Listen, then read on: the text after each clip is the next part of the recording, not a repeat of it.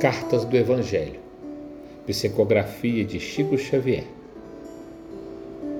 Atende a Jesus. Todo apelo da verdade, do amor, da consolação. É Jesus que te procura à porta do coração. Já pensaste? A mão do Mestre que te alivia e te acalma custou muito a despertar no íntimo de tua alma.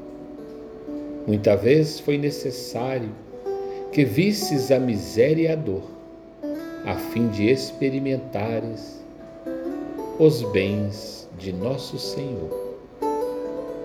Atende a voz de Jesus. Condição, trabalho, idade. Nada empana sobre a terra a luz da boa vontade.